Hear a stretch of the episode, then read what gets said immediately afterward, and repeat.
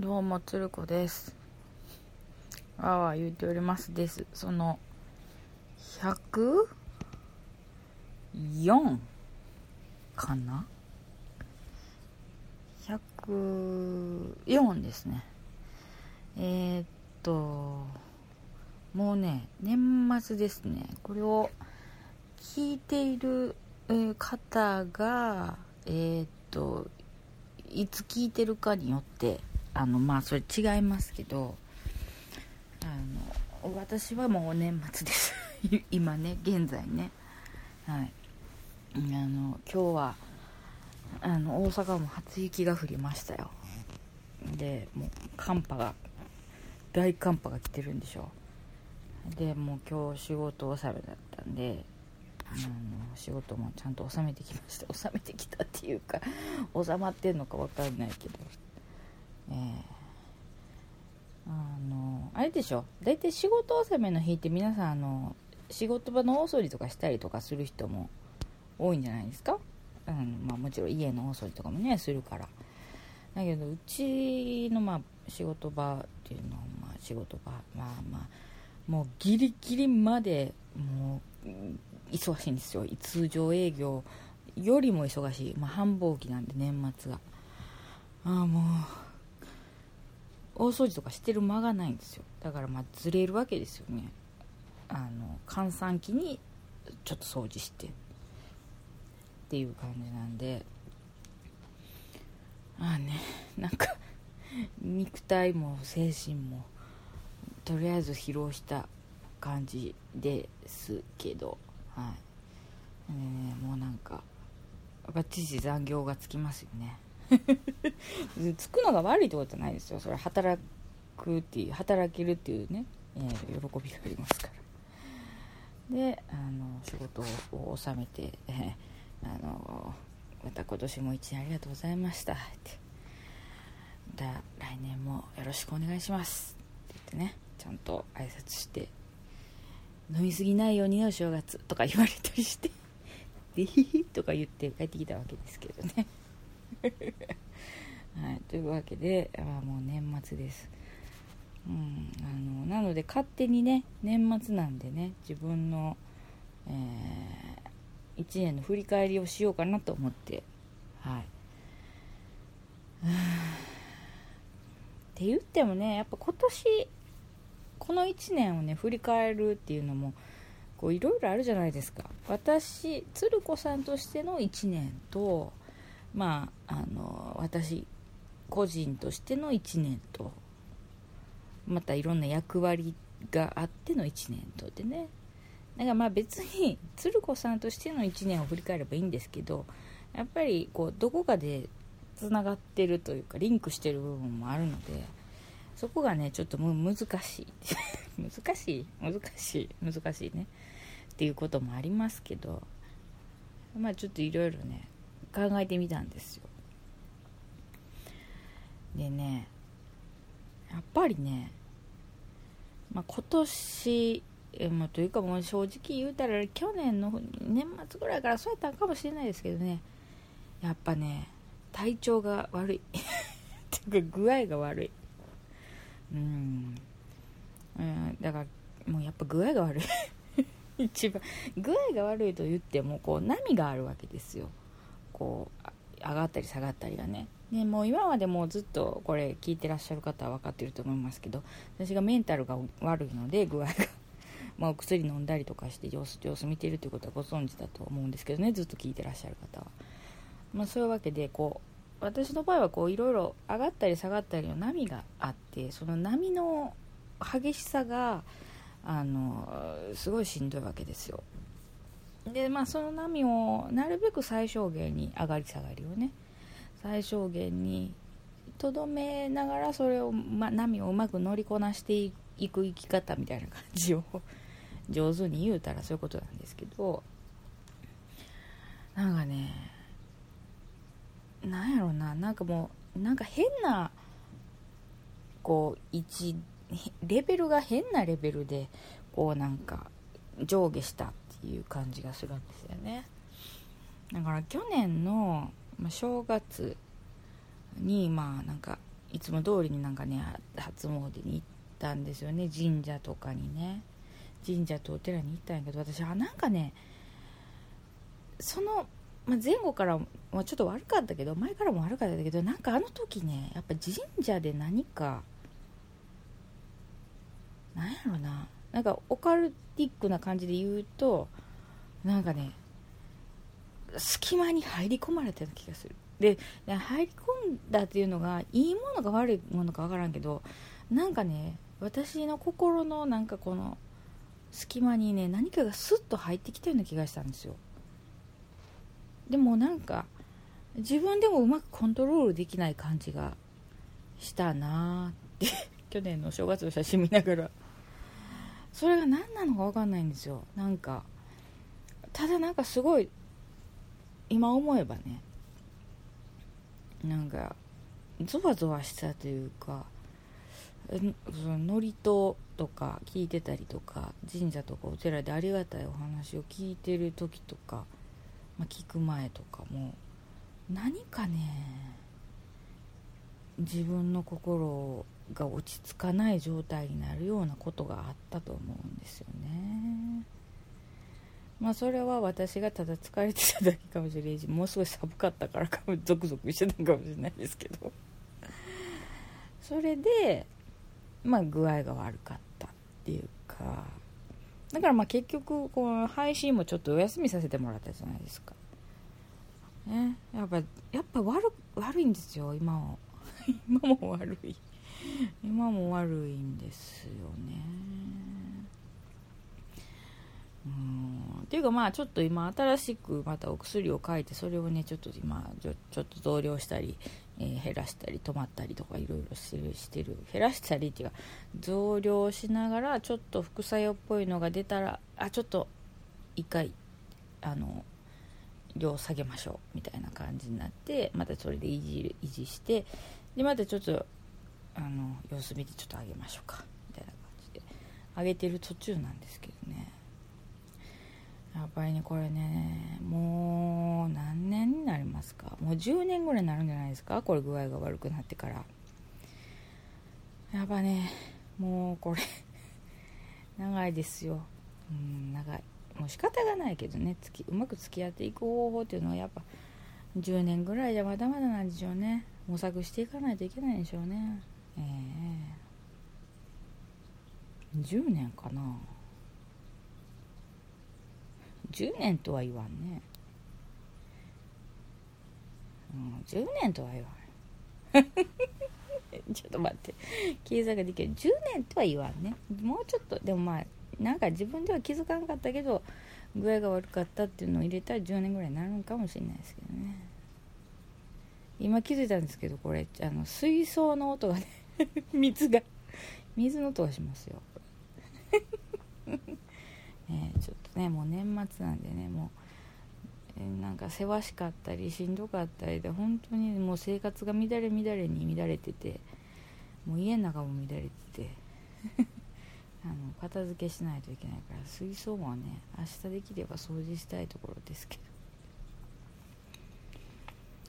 でまあちょっと振り返ってみて、まあ、まあそれがね正月からこうずっと今まで維持してきてることなんですけどあとやっぱりねあの地震と台風これは結構大きかったと思いますよ。なんかいきなりバーって今年の話しだしたみたいな感じが ちょっとしてきてなんか今尻滅裂さがもうわけわからんくなってきてますけど、まあ、ちょっと今あのしんあまりにももう今日ああやっと終わったわと思ってあ疲れて帰ってきたと思ってあのー、ちょっと家で缶チューハイ飲んでるんで、ね、それでちょっとまあアルコールも入ってるんですけど、まあ、お酒を言い訳にしちゃいけないんですけどそうそう。でうんとそう地震ね。まず一つやっぱね地震は大きかったですよ。大阪北部とかね、えー、あの地震はやっぱ結構ね大きかったですね。自分自身もなんか気持ちが不安定になったしまあ、それに伴ってうちなんかこう子供もいてるから、まあ、子供そんな赤ちゃんとかじゃないからね幼児じゃないからあれですけどやっぱり子供たちとか、まあ、家族とか、まあ、周辺の人もですけどやっぱりそのある程度のちょっと緊張感張り詰める感じ普段はないことまあいつかは起こるんじゃないかなって思ってるけどやっぱり実際にこう身をもって感じてないというかあの言うてもそんなっていうのがどうしてもあってなんかその心からちょっと抜けてたというか、まあ、予期してなかったというか結構ドーンときたっていうか。でまずそのでみんながやっぱ心配したりやっぱ実際こうあのいろいろと、ね、家がどうのこうのなったとかあのそういうのが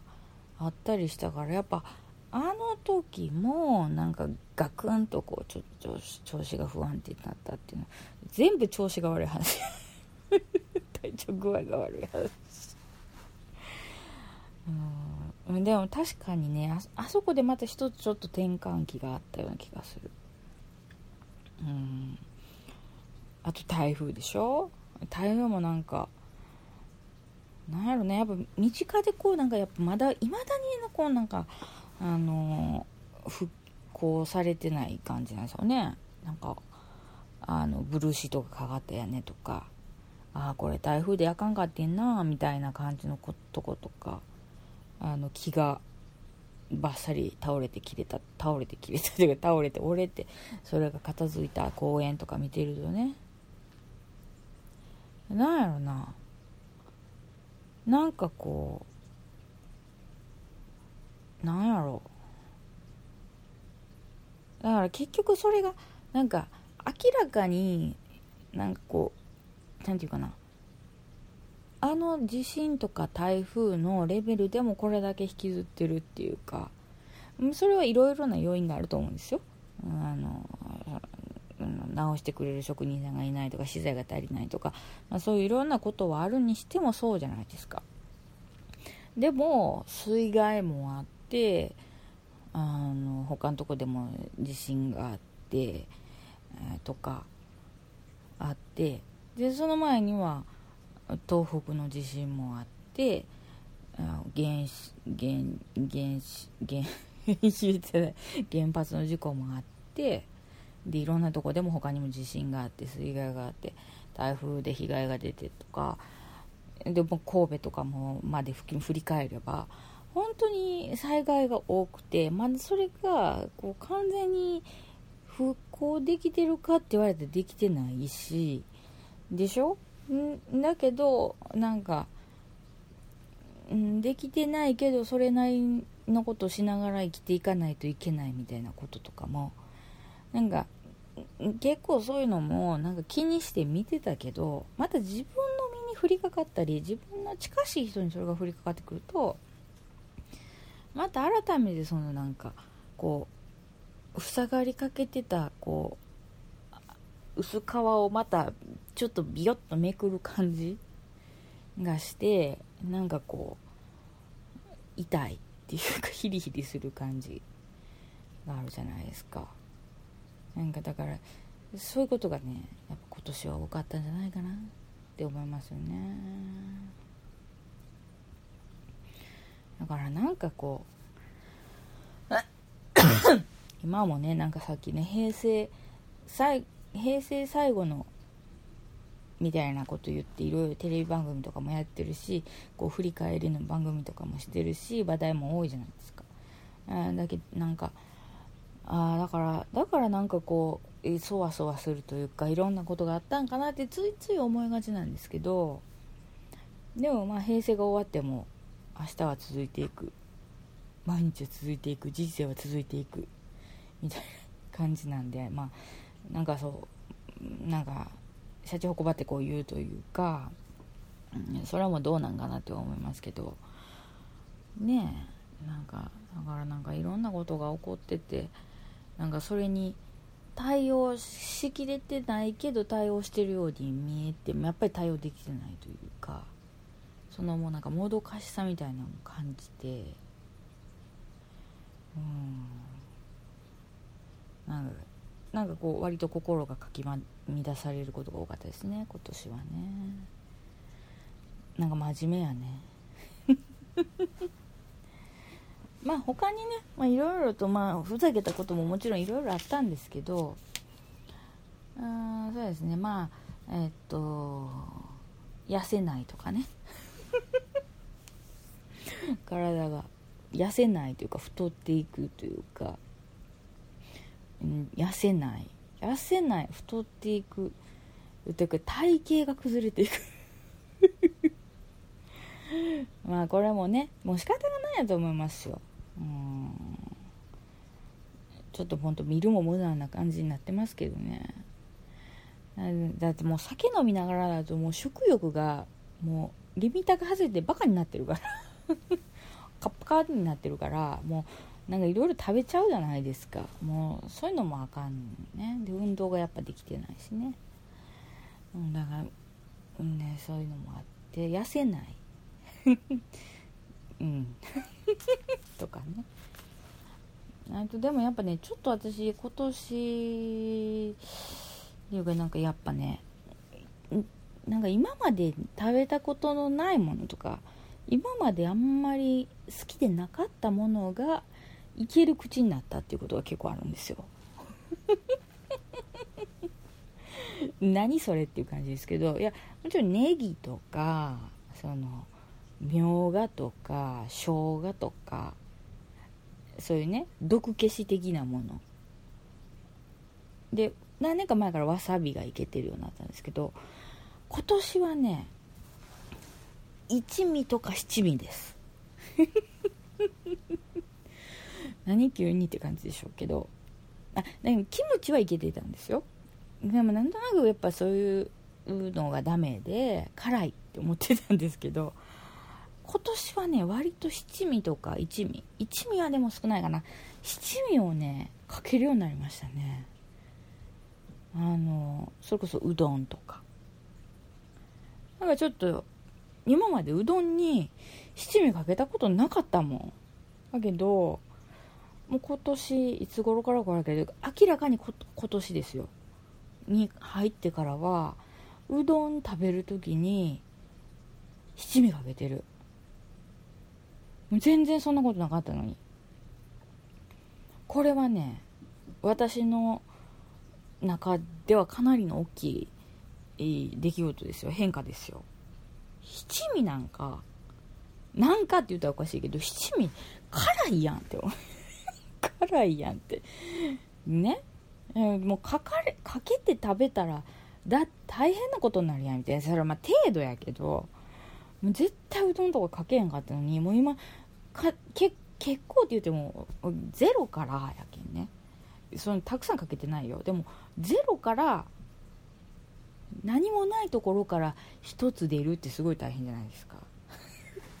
最初の最初の一歩って。それがだから今最初の一歩を今年踏み出してるから自分比率では結構かけてるというか毎回だから七味かけるようになったもん。今までだってうどん結構な数食べてますよ私。で下手したら3食うどんでもいい人間やから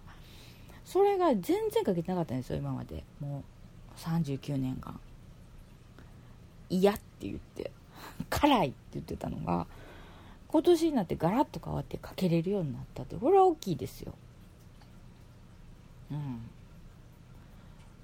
あとね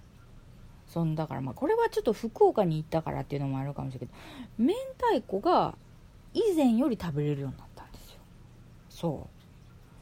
う。だから何て言うのかな。ちょっと酒のあてにこう明太子とかイカ明太とかあるじゃないですか。あれでちょろっと食べたりはしてましたけどがっつり明太子とかからし明太子も含めですけどそんなのさあんま食べてなかったんですよ。そんなのってまたそんなのっていう言い方いくないね。そういうのってあんま食べてなかったんですよ。大体魚の卵があんま好きじゃなかった。あでも言っても数の子はちょっと食べてたな。松前漬けとか好きやから。でもそんなたくさんは欲しくないんですちょっと舐める程度とか。で魚のなんかほら煮付けとかの卵とかあんま好きじゃなかったから。で明太子とかもちょっとでよかったんですよ。だけどやっぱ今年は明太子結構ガツガツいいってますね。だからおにぎりでも具にね明太子とかからし明太子は一番チョイスしないものでしたよ。もう下がお子様やからまずシーチキンマヨネーズでしょ？ツナマヨ。でまあおかか昆布。でまあおこわ的なもの。でまあ最近ちょっと体のことも気遣って梅干し。体のこと気遣ってて、まあ、割と梅をたくさん取るようになったんですけどおにぎりの具ではね。だけど明太子って絶対選べへんかったけどもうなんか最近割と明太子も選ぶようになったし明太子のスパゲティとかもそんな言うほど食べへんかったですよ。昔にくら昔は明太子のスパゲティとナポリタンあったらどっち選ぶって言われたらもちろんナポリタンでしたけど今はうんそうやな。ちょっと、まあ、半々まではいかんけど64で64の4で明太子スパゲティ選ぶぐらい。それもだから結構な私にとっては結構な比率の変化ですからね。明太子。もう食べれるようになった。これは結構大きいですよ。私の中ではね。やっぱ何やろな。何ていうかこう体が変わって体が変わってきたっていうとおかしいけど 体が変わってきてますよ。そう超えるっていう意味で だけじゃなくてなんかやっぱ体がこうちょっと変わってきてんのかもしんないね。何その言い方。そうやっぱ体えー、こ好むものが変わってきたのかもしれないね。そうやね。結構その辺も大きい出来事ですよね私的には。あとここにちょっとメモしてるのはこれ何やこれ。これなんて書いてあるの？ん？ちょっとメモを書いてたんですよ。そうやな。あとまあ福岡に行ったことですかね。だから前は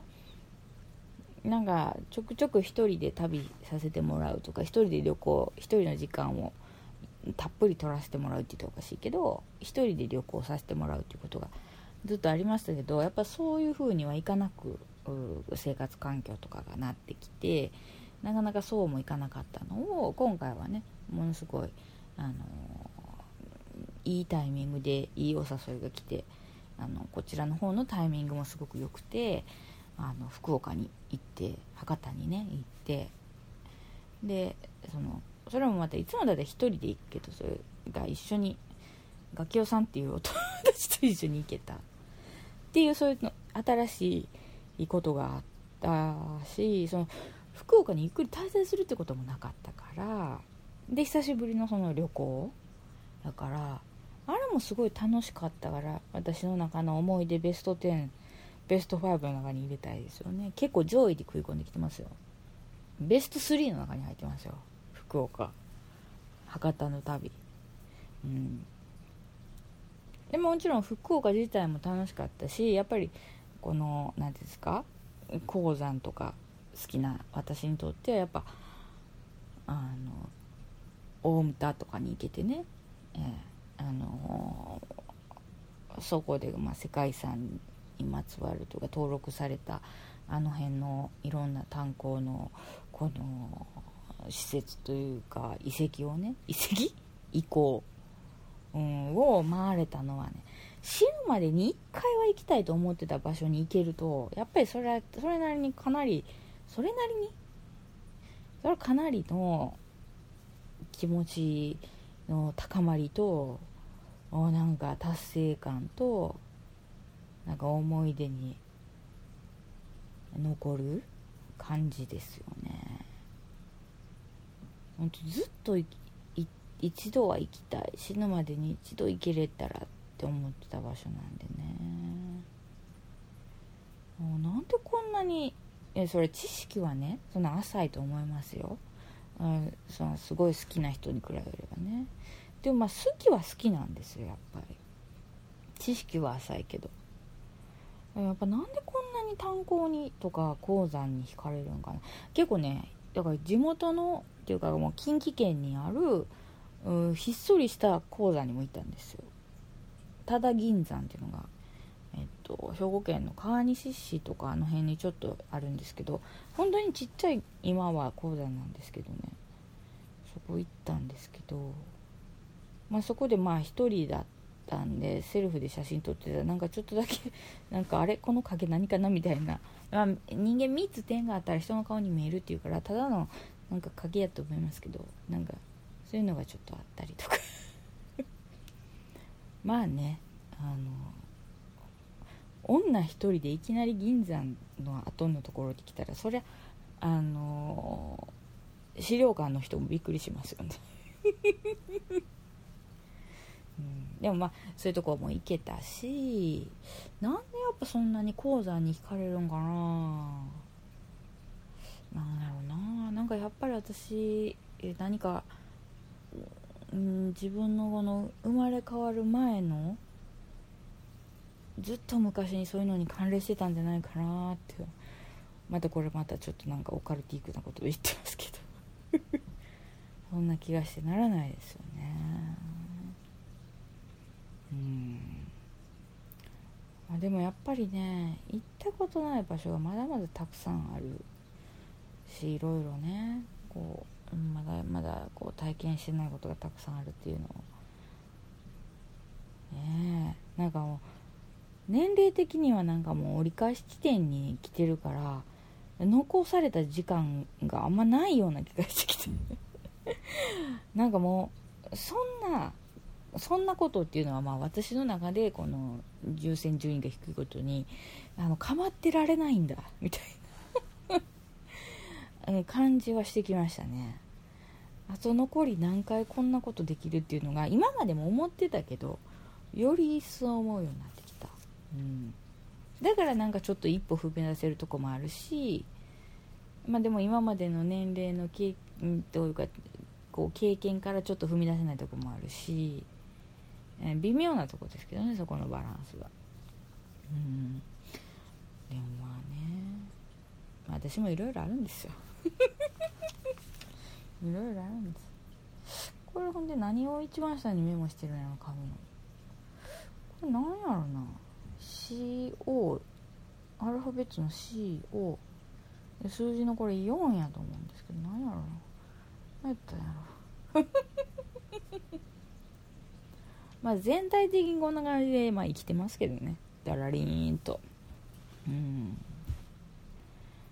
そうやな。あとね酔っ払ったらすぐ横になりたくなるっていう。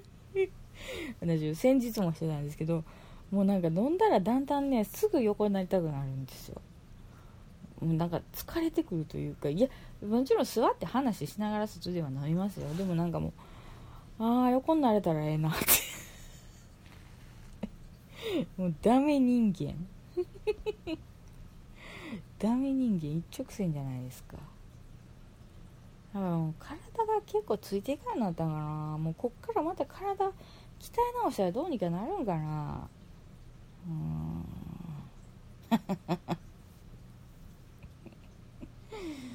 うん。とかね。とかね。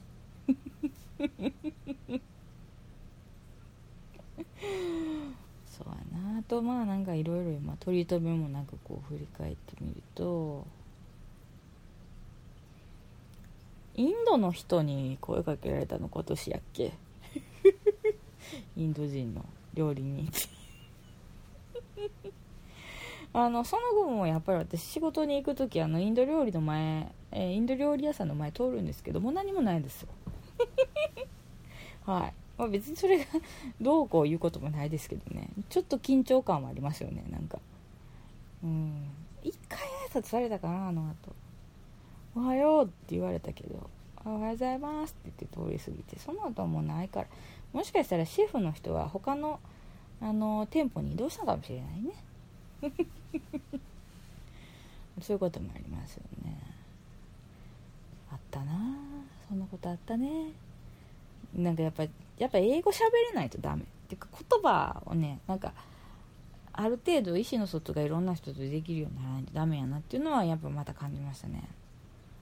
そうそうあのだから中洲でもカナダの人とお話ししたっていう話しましたけどお話ししたっていうほどのこともないけどとかもあったしこの間中国の人にあの道聞かれたんですけど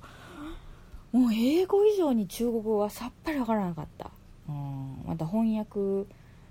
アプリをね手にね。そうそう。梅田にいたんです私。もう全然話脱線して飛び飛びやけど。あのその日私梅田にいててでまあちょっと用事があったからそれ梅田で用事済まして歩いてたんですよね道を。そしたら多分中国の人2人の女性の人に、まあ、ちょっと割と年配の人ですよ。に声かけられたんですよ。でどうも察するに自分たちの泊まってるホテルの場所が分からなくなったっていうことやという感じなんですよ。であのでもこっちの辺やみたいな雰囲気なんですよ。でホテルのねルームキー持って出てたんですよその2人が。ででもねそういうとこに名前書いてないわけですよホテルの名前ね。宿の名前。でただ w i f i これ使ってくださいみたいな w i f i のなんか書いてあったけど w i f i って言ってましたけどね国の人。でだから外国そこの w i f i の w i f i って言って w i f i のそのなんかあのどれとのあれ使ってくださいとかなんかなと思って見てたんやけどそこに名前がうまく入ってればいいかったけど何も入ってなくて本当英数字乗られてただけだったからここから何かその宿を特定するのは難しいなと思って。で、まあ、翻訳アプリをを出してねあのまあその、うん、宿は宿の名前はみたいな、うん、分からん分からないみたいな。うんうんうんってこう身振り手振りってやるわけですよ。でなんか近くに目印ありましたか？みたいな。これもまたアプリで聞くわけ。なら「あー」って言って。あそしたらなんかもう2人いる人の1人の人がねちょっと柴田理恵っぽい感じの眼鏡の女の人がね髪一つにくくった人があのお友達に電話し始めてで電話してあのなんかいろいろ話聞いてるわけですよ。その場所をきっと聞いてるなと思うんですよ。全然分からへんけどね。でもう一人の人はなんかそのなんかずっと話してるんですわわわって。そのお友達に連れの人に言ってんのか私に言ってんのか分かんないけど多分連れの人に言ってるのと独り言やと思いますけどね。であって電話して聞いてはるからそこでまた何か目印が分かるんだったら私案内しますよって言ってしたんですよね。そしたら「ああどうもどうも」みたいな「ははみたいな感じになってであのなんかこう手合わせる感じで「どうもありがとう」みたいな感じしはるからまあそれでちょっと待ってて電話切りはってだなんかそのなんか目印っぽいのが分かったっぽかったんですよ。でなんかそれをこうバーってあの手書きでこうひゃってアプリのねスマホですよ向こうもスマホのなんか手書きでひゃって変換してなんとか避けてんって言ってたんですよ。これ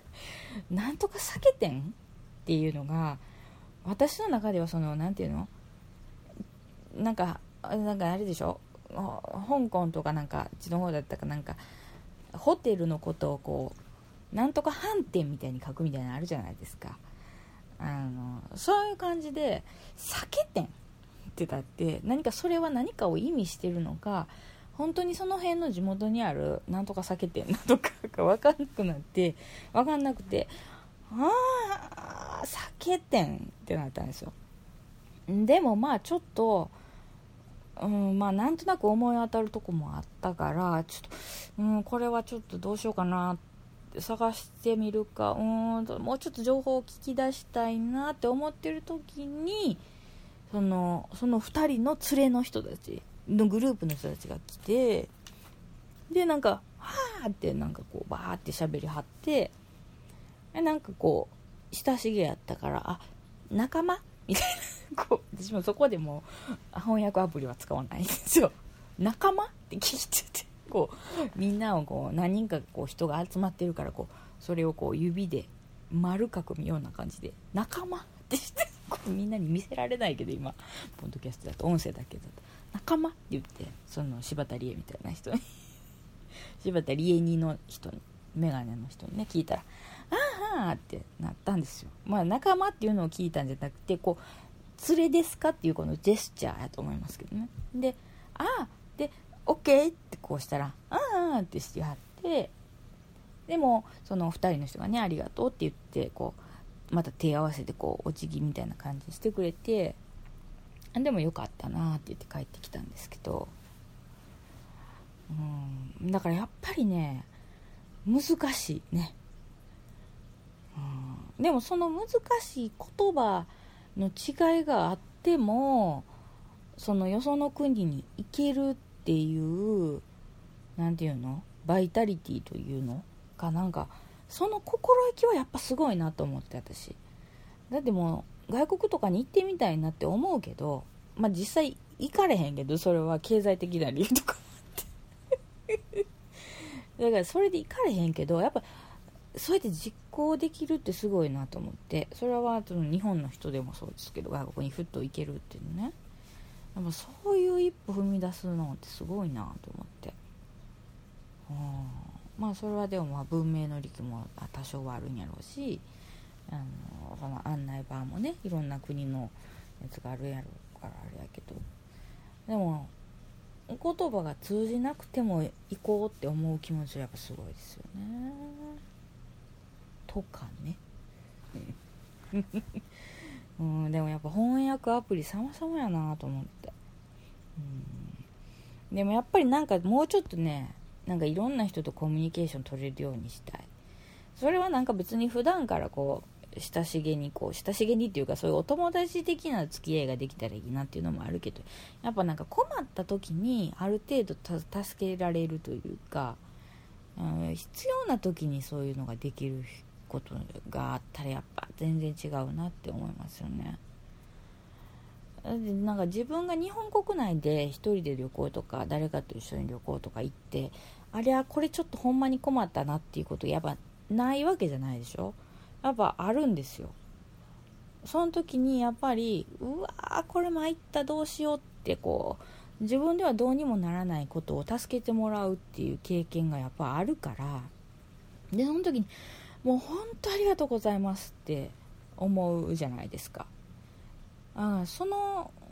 自分もそうしてもらったからやっぱり誰かが困ってたらなんか役にちょっと立ちたいというか私もしてもらったから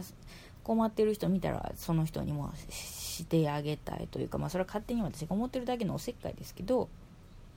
なんかそういうのはやっぱり強くあるんですよね。この間例えば福岡行った時にタクシーに携帯忘れたとかいう時にも少なくともその時にも4人ぐらいの人にはお礼とか助けられてるわけですよ。タクシーの運転手さんとタクシーの運転手さんはそのお客さんのスマホには出られないからって言って私の後に乗せた人が電話に出てくれてで運転手さんにつないでくれたんですよでもちろんその私が携帯を忘れたということに気がついて宿に行ってそして宿の人が「ああじゃああの電話してみますか?」って言ってその宿の電話を貸してくれるわけでしょ？ほんで自分の電話にかけ電話番号をかけて、まあ私その間にこう手続きとかチェックインの手続きとかしてるから、じゃあ私がかけてみますねって言って、フロントの人がかけてくれて、で、フロントのその対応してくれる人のもう一人横にいてはって、もうすいません、本当にって言ってやるわけですよ。で、まあそういう感じでタクシーのお客さんが出てくれて、タクシーの運転手さんが出てくれて、で、今からじゃあまたお客さん降ろしたら帰りますねって言ってくれてそのタクシーの人がもう一回来てくれてでその間にホテルの人が「いやよかったですね」って言ってくれて「本当すいません私」って言って「もうこんな恥ずかしいわ。本当すいませんご迷惑かけて」とか言って降りていって。でまたねそれでタクシーの運転手さんが「よかったですね」って言ってくれて。これもいやもう本当僕らもねあのすぐに出たいんだけどそうは、ね、ルールでいけないんですよねって会社の決まりでね。って言って言ってくれて。でその間にまたしてる人も全然連絡つかへんくて。どうなってんのかなってなって。でまあその結局また戻ってなんかその待たせてる人のところに戻れて「いやいやすいませんタクシーにスマホ忘れて」ってなって「おまあよかったね」って言ってやっぱり5人ぐらい4人って言ったけど。56人にはやっぱり迷惑かけてたけどその人たちがみんな助けてくれたっていうのがあるんですよ。それ以外にもやっぱ道分からへんなーってなった時に聞いたりとか本当些細なこと聞いたりするじゃないですか。でその時にまたいろいろ話したりとかね。そういうのがねなんかやっぱりあるからね。やっぱ自分もなんかやれる範囲でなんかちょっとお返ししたいというか。うん。でまあ結局私がおせっかいで寂しん坊っていうことですよね。まあとどのつまりはそういうことですけどね。おせっかいで寂しん坊 私だって寂しくなることあるわ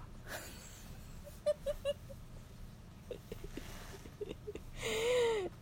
それ私だって可愛い女と思われた時だってあるわ。みたいな。時もあるじゃないですかその。いや知らんけど。知らんけどじゃあ。こうねありますよね。うん。まあそういうこともあったりとかして。そうやな。まあいろいろありますよね。そうなんか。うん。なんかちょっと入れちょっと今思い出したけどもこれちょっと余裕はまあ何が言いたかったかっていうと今年1年もいろいろありましたっていうこと。ないですか？もうそれなりになんかもうしんどかったしなんか辛かったこともたくさんあったしなんでって思うこともちろん今今でもありますよ。もうこの現在でも抱えてることあるけど、まあ、それなりにでもそれなりにって言うとおかしいけどそれとまあやっぱりいつも言う言うっていうかいつも言ってるかな言ってないかもしれないけどまあ言ったかもしれないね前そのなんていうかな。アメリカンクラッカーのようにねこう振り子か。でアメリカンクラッカーって言うと私まあ振り子のようにねこう辛い方にこっちへ触れても同じようにこっちへ触れる。辛い方に触れても同じように幸せな方にも触れる。結局同じ量だけ行ったり来たりしながら過ぎていくんやよっていう、うん、私が昔上司から聞いた話ね。すごい辛い方にグッと触れてもその反動で悲しい方から楽しい方に触れて。でぐっと楽しい方に触れたからうんぐっと悲しく感じるとかね。悲しいことにあるとか。でもまた楽しい方に触れるとか。でその触れがだんだんちっちゃくなって真ん中に落ち着くとか。そしてまた何かのきっかけでゆらゆらっとしてこう楽しい方と悲しい方と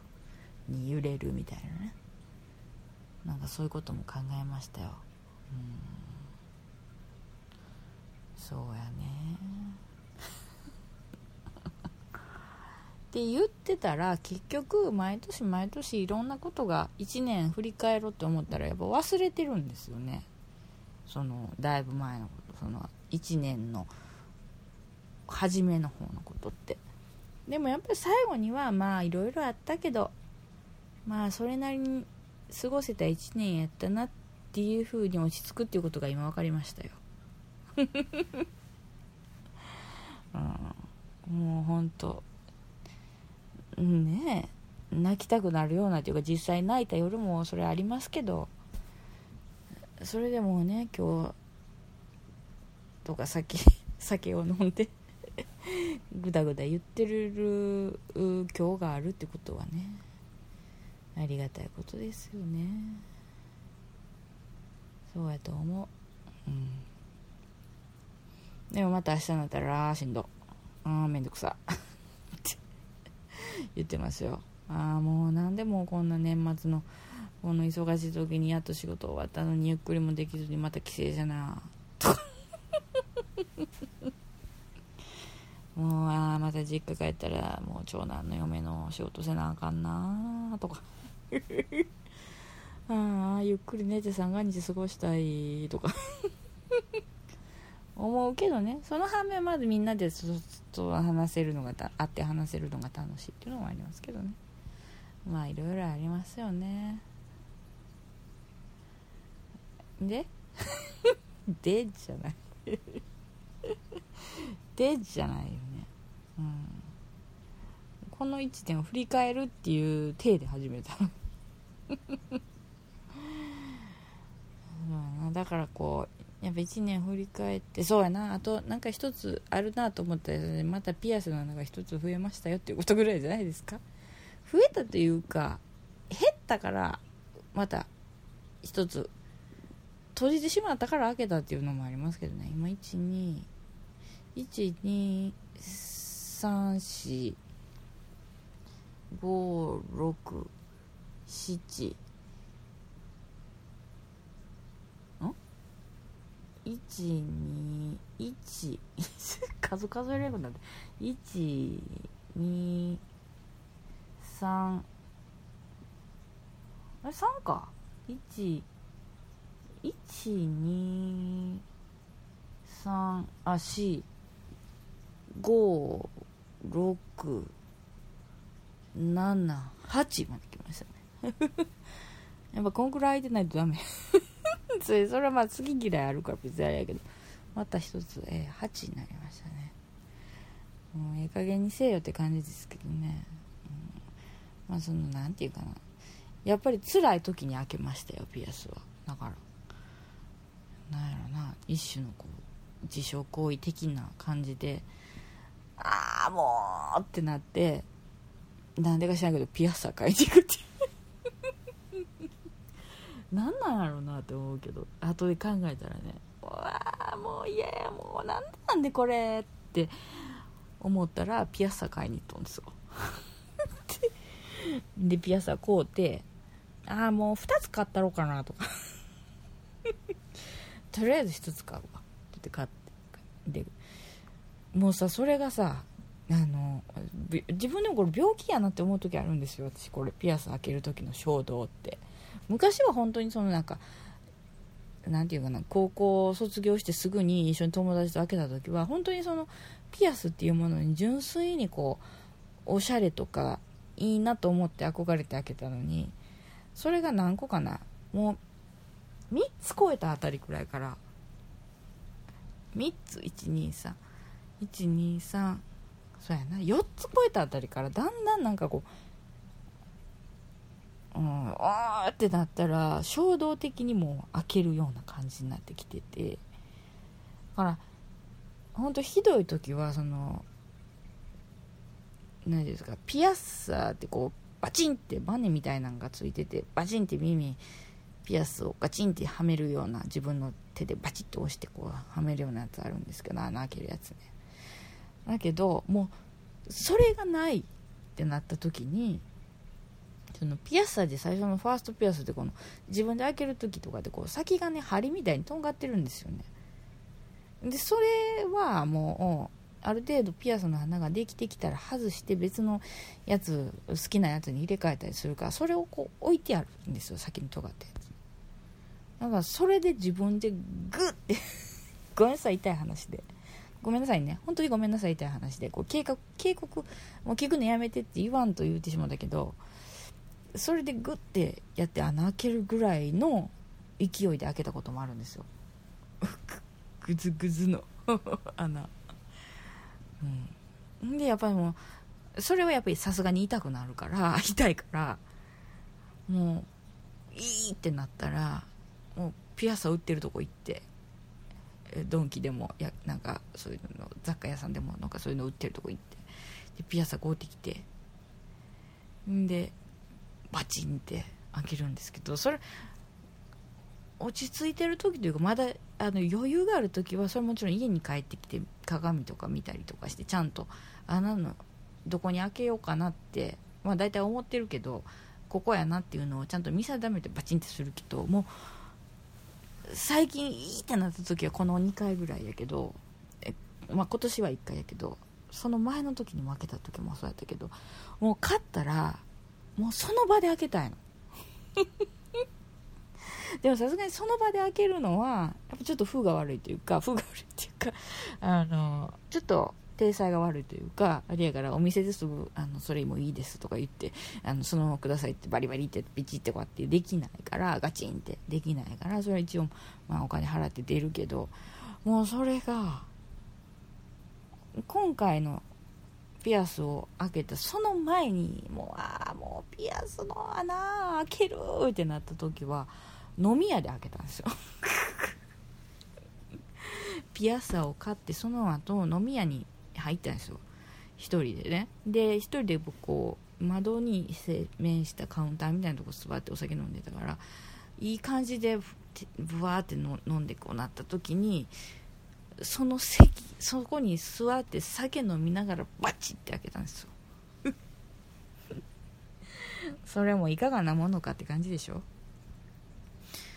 で今回もいいってなった時はそのピアス買いに行って仕事終わってからね買いに行ったんですよ。で買ってんであのもう我慢できなく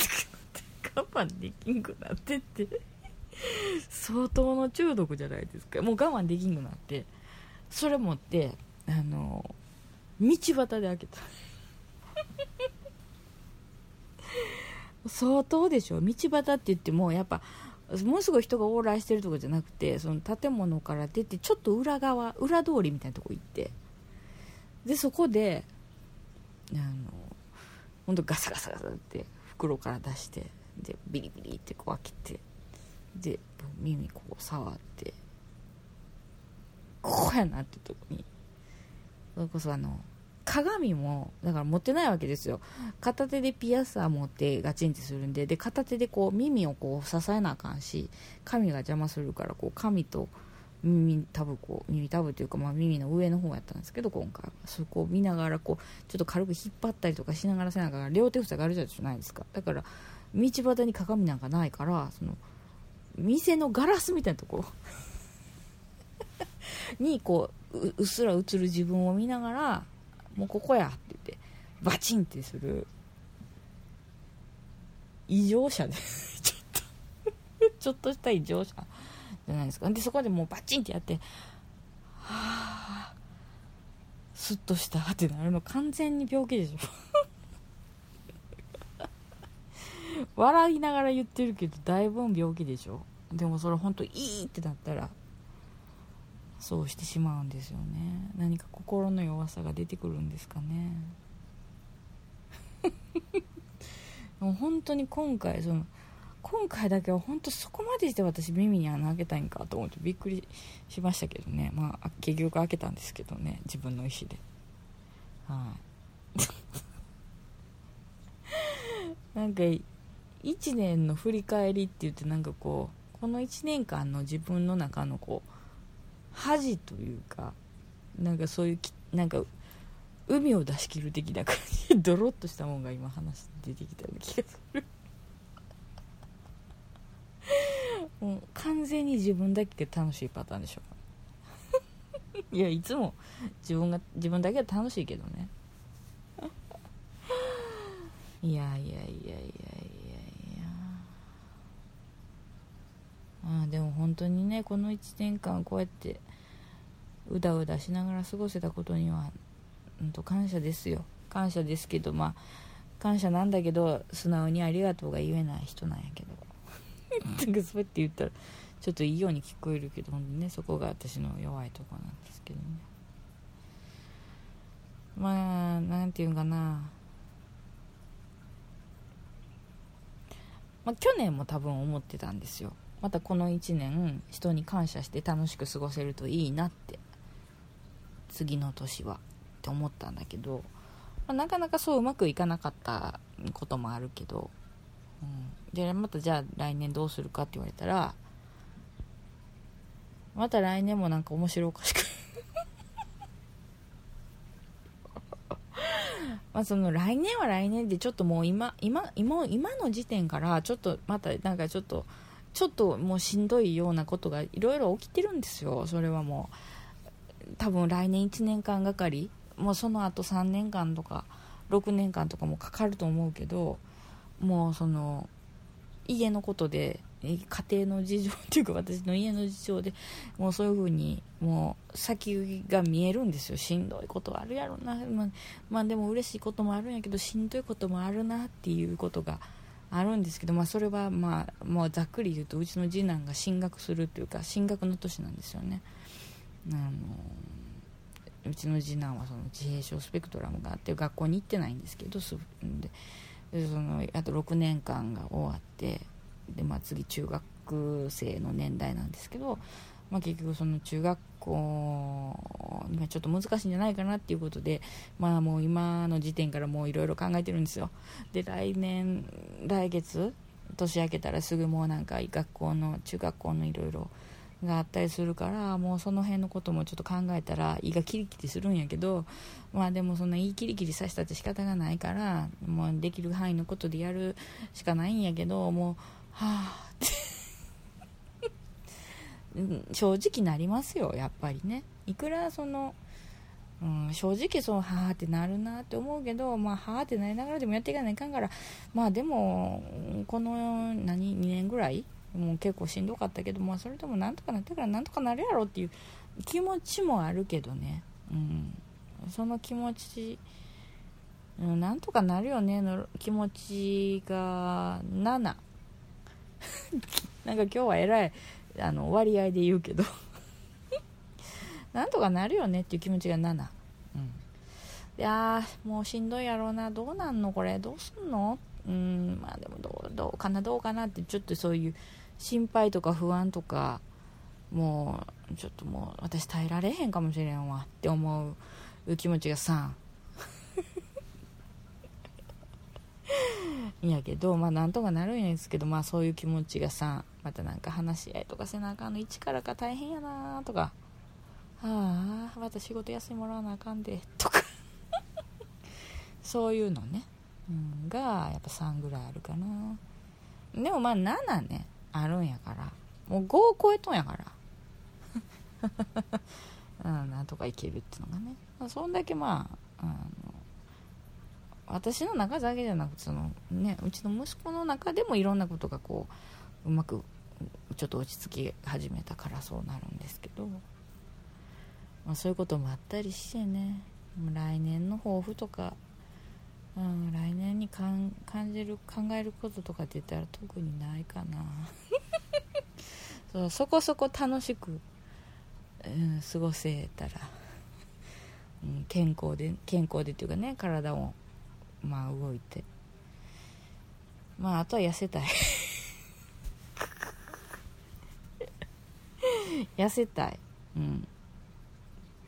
痩せたいね。痩せたいね。もう何年も言うてるけどね。痩せたい。い痩せたいしやっぱ毛穴もちょっとなくなりたいし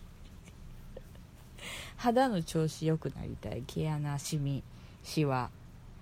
あとたるみをもうちょっと改善させたい、うん。その言葉の裏に見え隠れする私の寂しん坊であのちょっとちやほやされたかったりその女としてこうの気分上げたいみたいなところ。をなんかこううっすら自分でも感じるからなんかもう嫌やけどでもやっぱそういうとこってあるやないですか。やっぱりそれはねあるでしょ。だからやっぱそこはやっぱ捨てられんのやなって思うけど。まあ、そういうことも考えてますね。やっぱしわしみやっぱり、うん、基本的には洗顔かなみたいな。やっぱりしっかり汚れを落としきって、でまあ、潤い。しっかり保湿？とかかな？とか。肌のターンオーバーをうまくさせないとダメだな？とか。うん、そういうこと考えたりしますよね。来年もだからもうちょっと私も毛穴が目立たなくなるといいなって。